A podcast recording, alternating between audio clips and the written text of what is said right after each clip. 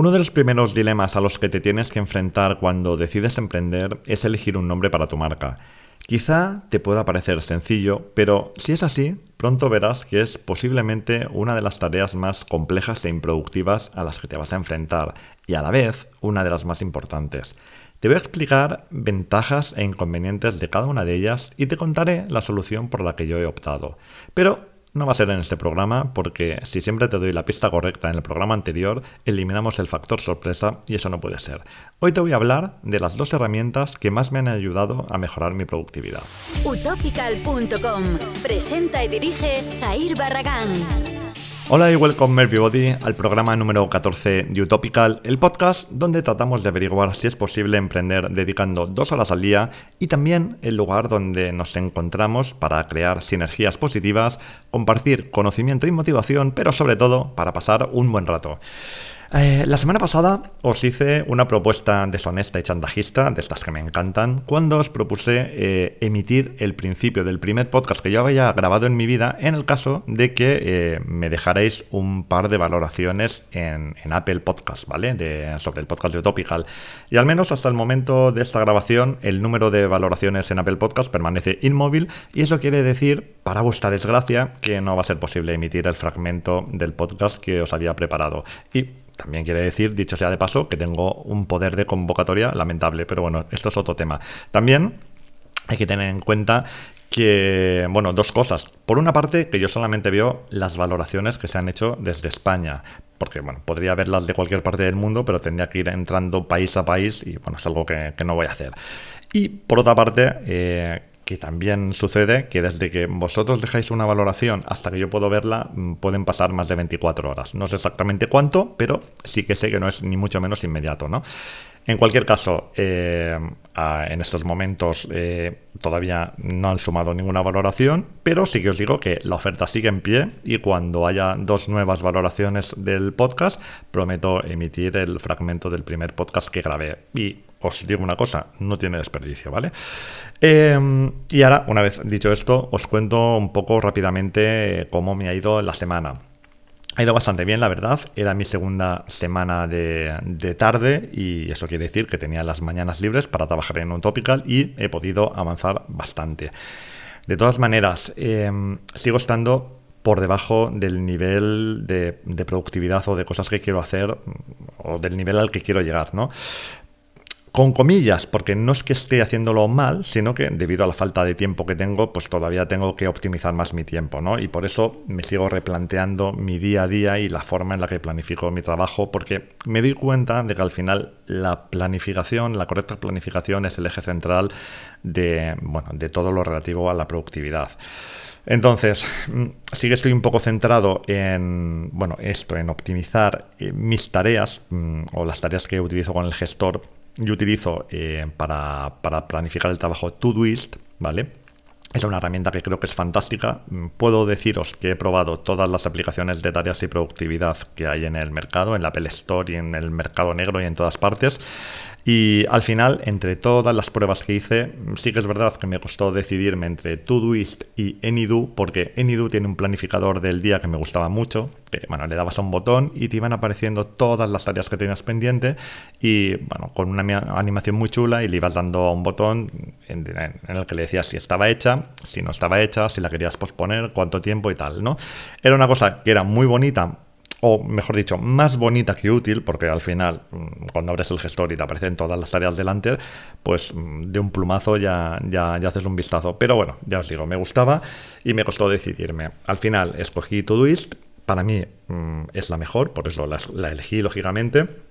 Y es una maravilla porque como algunas otras, está disponible en todas las plataformas, ¿no? Está en iOS, está en Android, está en el Mac, está en la web, está en todas partes. Y eso pues te da, te da muchísimo, muchísimo juego porque mm, el móvil siempre lo tienes encima, tienes la aplicación, con el Mac también lo tienes de, manera nativa. Y, y, bueno, en cualquier caso, para mí eso es algo importante y desde luego es una cosa que le suma puntos a la aplicación.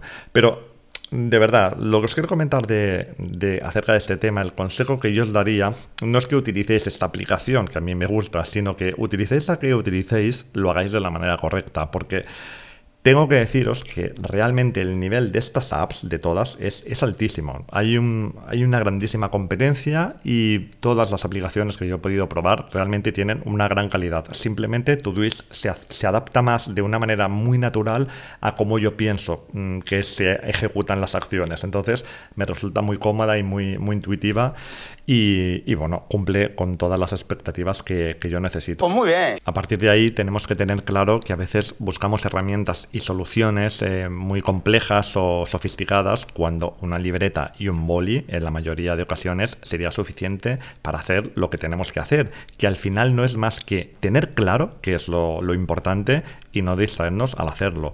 Por eso, para mí, lo más importante es el uso que hacemos de la aplicación y no la aplicación en sí.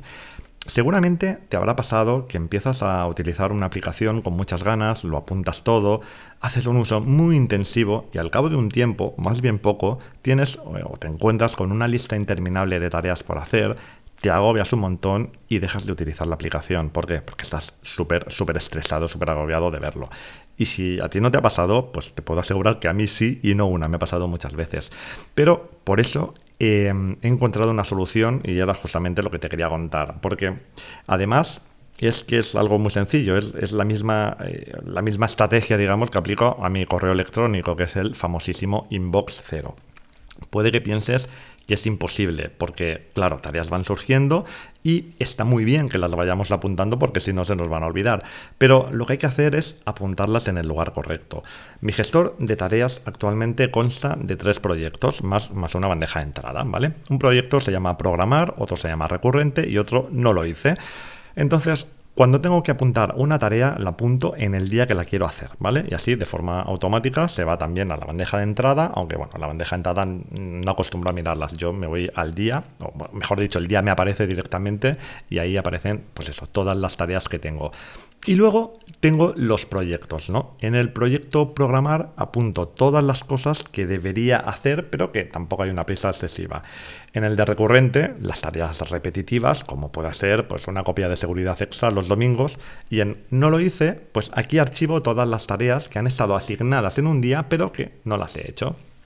Entonces, si una tarea programada eh, un día no se hace, automáticamente en la aplicación se crea una lista de tareas vencidas.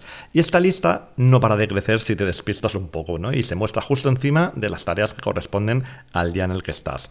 Por eso yo he creado este proyecto que os he dicho, un proyecto llamado No lo hice, porque ahí cada día, cuando termino de trabajar, mm, hago algo con las tareas que han quedado pendientes. O bien las paso al día siguiente o bien las paso a, no lo hice. Sí creo que las voy a poder hacer pronto, mm, me voy directamente al día que la, que la podré hacer. Si a dos o tres días vista mm, creo que no voy a ser capaz de hacerla, directamente el archivo, me la quito de encima. Quiero decir, no será tan importante, si puedo aguantar tres o cuatro días sin hacerla, no será tan importante como la, para que la tenga delante de mis narices dándome por saco, ¿no?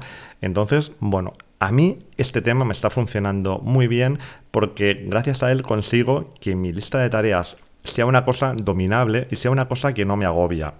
Y no solo eso, sino que eh, al ser una cosa que tengo controlada, el efecto gamificador se vuelve a mi favor, porque cuando completo las tareas, esta sensación de haber completado varias tareas es algo, pues, no sé, de alguna manera gratificante, ¿no? Eh, lo que tenemos que hacer, por lo tanto, es bueno, pues poner la tecnología a nuestro servicio y coger el lado motivador y eliminar el lado desmotivador. Yo con esta, con esta técnica me está funcionando súper bien y desde luego os recomendaría que le echaréis un ojito.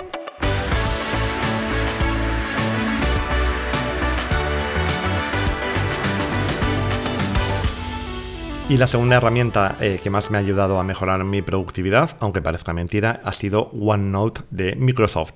Esta eh, creo que también os lo he comentado ya en alguna ocasión. No me gusta nada físicamente la aplicación porque tiene ese tufillo viejuno y casposo de Microsoft que personalmente no me gusta nada, pero la verdad es que la manera de organizar las notas en, bloques, páginas y notas con secciones en cada una de ellas para mí es perfecta y además no tiene ninguna curva de aprendizaje, sino que todo sucede de la manera que esperas que suceda.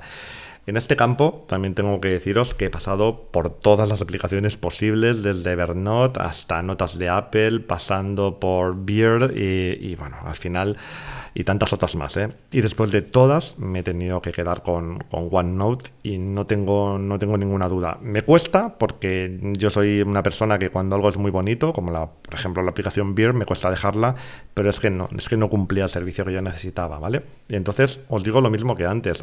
Lo importante no es la aplicación que utilicéis, sino cómo la utilizáis. A mí eh, una cosa que me ha permitido OneNote es agrupar absolutamente todo lo que tenía desperdigado por ahí en un mismo sitio. Y claro, cuando consigues esto desde un punto de vista de la productividad es genial, porque antes es que tenía cosas, una cosa en cada sitio utilizaba una aplicación de notas para eh, determinadas, determinado tipo de notas. Luego, si a lo mejor me ponía a hacer un curso o alguna formación, pues lo mismo me daba y, abría un documento de Word y lo archivaba en una carpeta en un lugar determinado con tal. Los guiones del podcast también los creaba en otra aplicación diferente. Y bueno, al final, aunque te crees que lo vas creando eh, con un orden, llega un momento que ha pasado un tiempo cuando tienes que buscar un documento, una formación o lo que sea, y no lo encuentras, porque es que es imposible, porque trabajamos con cantidades brutales de información.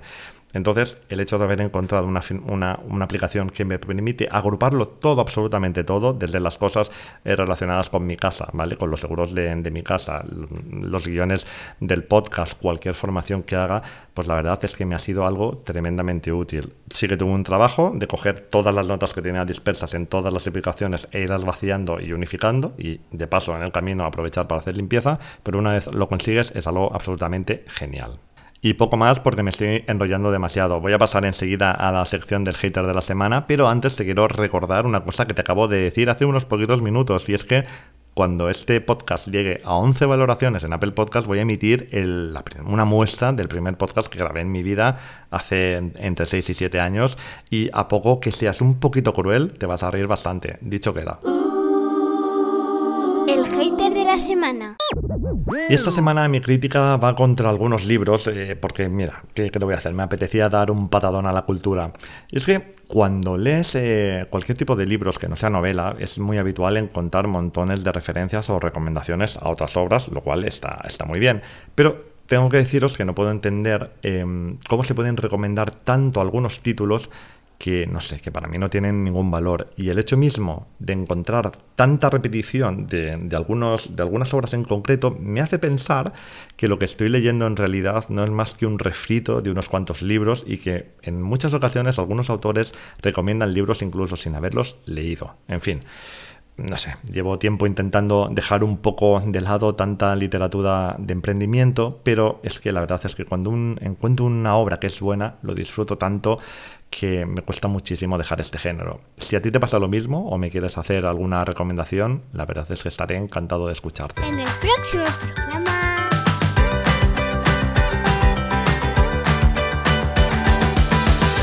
Uno de los primeros dilemas a los que te tienes que enfrentar cuando decides emprender es elegir un nombre para tu marca. Quizá te pueda parecer sencillo, pero si es así, pronto verás que es posiblemente una de las tareas más complejas e improductivas a las que te vas a enfrentar, y a la vez una de las más importantes. Te voy a explicar ventajas e inconvenientes de cada una de ellas y te contaré la solución. Buenos días. Buenos días. Eh, buenos días. A los dos les eh, estaban en casa cuando cuando el terremoto. ¿Me pueden contar cómo lo vivieron cada uno de ustedes? Sí, lo pasamos pues muy bien. Si es que todo es cuestión de actitud.